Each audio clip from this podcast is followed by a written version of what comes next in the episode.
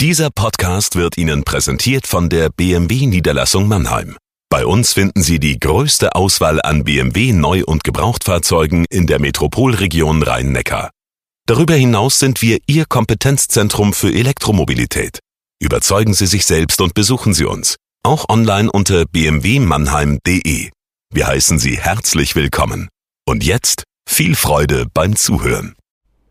Jagoda Marinic hier mit dem Corona-Tagebuch Nummer 88. Eine Schnapszahl. Ich liebe sie ja, wie Sie wissen. Heute geht es um ein Thema, das mich eigentlich wahnsinnig ermüdet und man muss aber doch ab und zu mal ein bisschen gegensteuern, denn Stuttgart, die ganzen Vorfälle um Stuttgart, das treibt Blüten. Und natürlich geht es in kürzester Zeit wieder um Migrationsgeschichte, Nicht-Migrationsgeschichte, äh, Hintergrund der Eltern, Nicht-Hintergrund der Eltern. Jetzt ist plötzlich der Begriff Stammbaumforschung im Umlauf. Die Polizei Stuttgart dementiert das zwar, hat auch recht, sie hat diesen Begriff so nicht verwendet.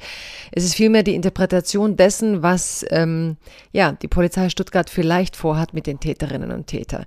Ich will hier heute eigentlich nur sagen, Deutschland ist eigentlich so viel besser als sein Ruf und mit solchen Debatten schadet man vor allem jenen jungen Menschen, die sich in einer Stadt zu Hause fühlen, sich dort einbringen und die aber das Gefühl bekommen, dass das Bild, wer sie sind, plötzlich geprägt wird von irgendwelchen 26 Kriminellen, die wahrscheinlich mit den vielen, vielen anderen, die in Ruhe in einer Stadt leben, wirklich gar nichts zu tun haben. Liebes Corona-Tagebuch, liebe Zuhörerinnen und Zuhörer. Seufz, das heutige Thema ermüdet mich selbst. Rund um Stuttgart ist ein Unwort aufgetaucht. Es heißt Stammbaumforschung. Die Polizei Stuttgart hat den Begriff laut Protokoll nicht verwendet. Doch schon ist eine Debatte entfacht, die weit unter dem ist, was Deutschland integrationspolitisch längst leistet. Die Polizei Stuttgart dementiert natürlich, setzt jedoch gleichzeitig folgenden Tweet ab. Zitat Die Nationalität der Eltern wird auch bei Anführungsstrichlein, deutschen jugendlichen Tatverdächtigen geprüft. Diese Ausrufezeichen sind das Problem. Wie deutsch bist du? Was ist das eigentlich für eine Frage? Solche Debatten sind wie das Aufjaulen eines in die Jahre gekommenen Oldtimers, der sich die deutsche Integrationsdebatte nennt. Jahrelang eingeübt, die Konfliktlinien vertraut. Alte Lager dürfen aufeinander losgehen. Man kennt sich. Ich kriege in solchen Momenten inzwischen meine I have a dream Momente, wie Martin Luther King seine Rede nannte. Was genau bringt eine solche Debatte schon wieder? In Stuttgart haben 60 Prozent der Jugendlichen in der Altersgruppe, die derzeit untersucht wird, einen Migrationshintergrund. Es sind in weiten Teilen Stuttgarter. Und nun?